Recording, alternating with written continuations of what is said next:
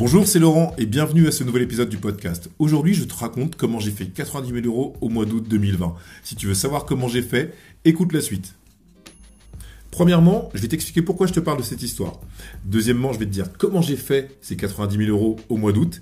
Et puis troisièmement, je vais te dire ce que moi je retiens et ce qui pourrait t'aider dans ta pratique sales de tous les jours. L'histoire est assez simple. On est au mois d'août, tout est prêt pour partir en vacances. Et puis boum, j'ai accidenté ma voiture, donc je n'ai pas pu partir. Et contrairement à beaucoup de gens qui seraient dit je vais partir quand même en louant une voiture, etc.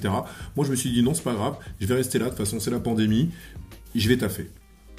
Et donc j'ai pris une mission et euh, je me suis dit, ben voilà, tout mon mois d'août, je vais faire ça et je vais gagner de l'argent pour partir en vacances plus tard. Donc j'ai commencé à faire une première semaine avec un fichier Google qui était euh, bien qualifié. J'avais euh, toutes les informations nécessaires, email, téléphone, téléphone mobile pas dans toutes les lignes, mais à peu près. Et puis, euh, j'ai des touches, mais ça signe pas. Bon, ok. Deuxième semaine, euh, j'ai des touches, je fais une vente. Et là, je commence à un petit peu euh, m'affoler. Je me dis deux semaines, j'ai fait une vente, il me reste deux semaines, comment je vais faire? Donc, au lieu de paniquer, je me suis dit, ok, je vais m'organiser différemment. Et là, on passe au point 2, comment j'ai fait exactement? J'ai adopté la technique des sales cadences. Les sales cadences, c'est quoi? C'est lorsque tu vas utiliser différents points de contact pour toucher un interlocuteur. C'est-à-dire que tu vas utiliser l'appel téléphonique, l'emailing, pardon, l'email, euh, le SMS, WhatsApp, pourquoi pas, LinkedIn, tout ce qui va te permettre de toucher la personne en fonction de ce que tu comprends d'elle et de son mode de fonctionnement. Donc ça, c'est ce que j'ai décidé de faire. Et euh, je te donne tout de suite un premier tips. Quand tu utilises de l'outbound, du moins quand tu fais de l'outbound, il y aura 21 touches en général, avant de pouvoir proposer à quelqu'un, ou du moins avant d'avoir quelqu'un en ligne. Quand tu fais de l'inbound, il y a 18 touches. Donc il n'y a que 3 touches de différence. Donc que tu fasses de l'inbound ou de l'outbound, tu vas, ça veut dire que tu vas galérer pour toucher quelqu'un, mais qu'il faut pas lâcher.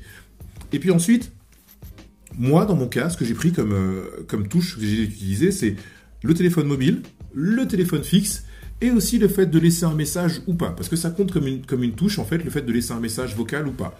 Et puis ensuite, l'email et le SMS. Et le SMS, ça a été un game changer, je vais t'en parler. Deuxième chose que j'ai faite avec ces sales cadences, c'est que j'ai travaillé les messages en fonction des cadeaux. C'est-à-dire que si tu écris un SMS, tu peux pas écrire sur le format d'un email avec quelque chose qui est très long, ça ne passe pas, la personne elle voit ça sur, son, téléphone. D'ailleurs, pour le pour l'email, c'est pareil, il faut faire quelque chose maintenant qui se lit rapidement sur le téléphone, sinon ça va être compliqué.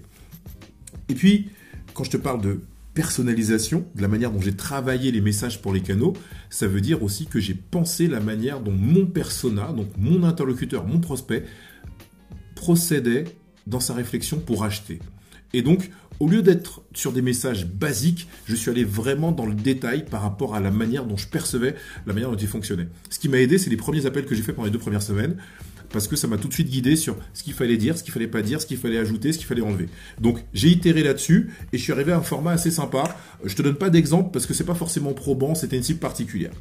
Et puis la troisième chose que j'ai fait dans, dans ma structuration, c'est un CRM. Ça a l'air tout bête comme ça. C'est forcément euh, pour vous un outil qui n'est pas le plus évident parce que tous les commerciaux, vous comme moi, on a cette tendance à pas forcément compléter le CRM. On se dit c'est pas forcément utile, j'ai mes notes, etc. Enfin bref, je vais gérer. Et bien là, je vous le dis tout de suite, un CRM, quand on a un fichier de plus de 1000 personnes ou de 1000 contacts ou même, même encore moins, peu importe hein, en vérité, c'est vital. Vital pourquoi? Parce que ce CRM-là, je vais le citer, c'est HubSpot. J'ai pris euh, le full sur HubSpot pendant 14 jours en gratuit. Et donc du coup, je pouvais faire des cadences, c'est-à-dire que je pouvais planifier mes appels, mes SMS, euh, mes, euh, tout, tout ce que je faisais, toutes mes tâches, mes rappels, tout. Et ça m'a permis donc une chose bien, bien précise, être focus. C'est-à-dire, au lieu de perdre du temps sur des gens que je n'avais aucune chance de toucher, j'appelais les bonnes personnes. D'autant plus que, comme je traquais tout avec mes emails, je savais qui ouvrait et donc je pouvais décider de changer mon plan de journée d'appel en fonction de qui avait ouvert mon mail et du temps passé. Parce que je traquais aussi le temps passé.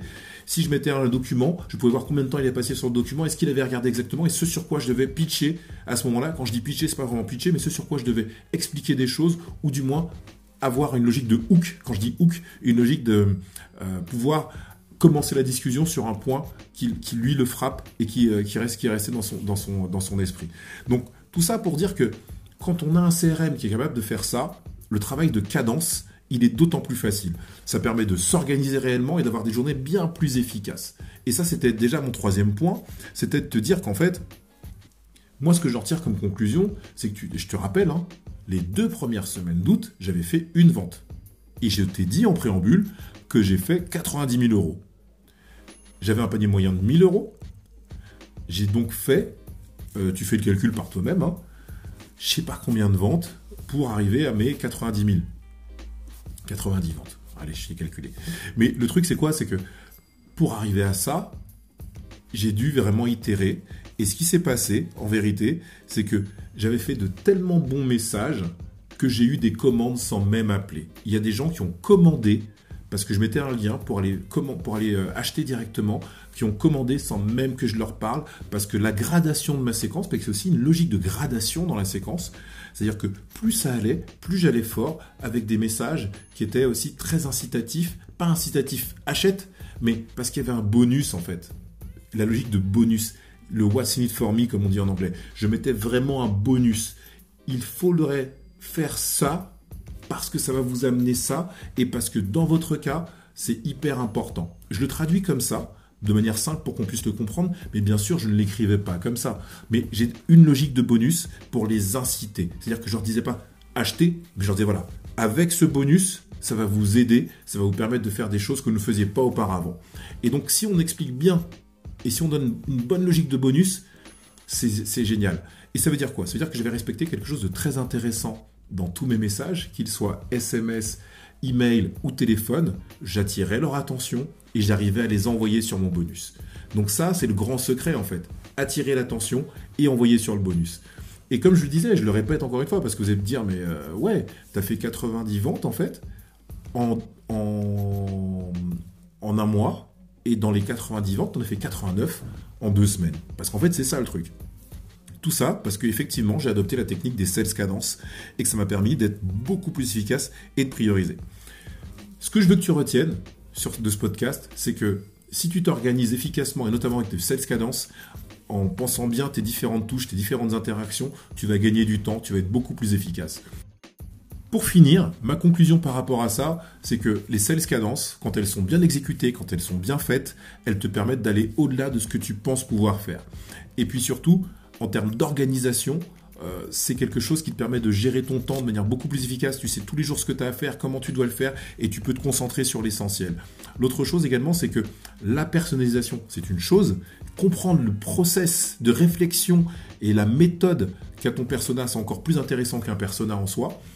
Et ce qui est intéressant encore, ce qui est pour moi encore plus intéressant, c'est avoir cette logique de bonus qu'est-ce que je te donne qui va faire en sorte que tu as envie de me parler? Je ne te demande pas de m'acheter quelque chose, je veux juste que tu me parles, je veux qu'on déclenche une conversation. Dans mon cas, ça a été encore plus fort, puisque comme je te l'ai dit, j'ai réussi à déclencher à peu près 20% de mes ventes seulement sur des emails, c'est-à-dire sans parler à ces, contacts. Donc ça, c'est quand même assez intéressant. Et euh, ça veut dire que écrire est une notion forte maintenant dans la vente et on ne doit pas s'en passer. Pour finir, je te parlais des SMS qui ont été un vrai game changer.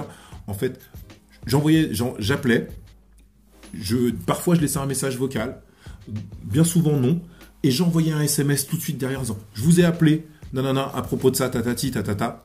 Je ne donne pas le SMS parce que c'est pas le plus intéressant en soi, mais le SMS servait à enfoncer mon appel, entre guillemets, à l'appuyer plus exactement, et à donner envie, parce que dans le SMS, je mettais mon bonus. Pour te dire comment c'était intéressant, les gens, la plupart des gens que j'ai closés pendant ce mois d'août étaient eux aussi en vacances. Mais eux étaient vraiment en vacances. Certains étaient à la montagne, certains étaient à la mer. Et on a eu des discussions, certains étaient en Guadeloupe, certains étaient en Martinique, et on a eu des discussions, des fois donc avec eux à 2h du matin, pour que je puisse leur vendre ma prestation. Donc c'est quand tu attires l'attention des gens, tu peux vraiment avancer. Ça veut pas dire que tu vas vendre à chaque fois, mais tu peux vraiment avancer. Et ce que je voulais que tu retiennes, c'est que les sales cadence, pour moi, c'est un outil qui est juste incroyable. Et à chaque fois que je propose à des sales de travailler sous ce format-là, ils en sont à chaque fois ravis. Donc j'espère que ça va t'aider dans ta démarche. J'espère que tu vas prendre du plaisir. Si tu as aimé ce podcast, commente-le. Donne-moi ton avis sur les sales cadence. Est-ce que tu les utilises ou pas? Partage-le et je te dis à bientôt sur ce podcast.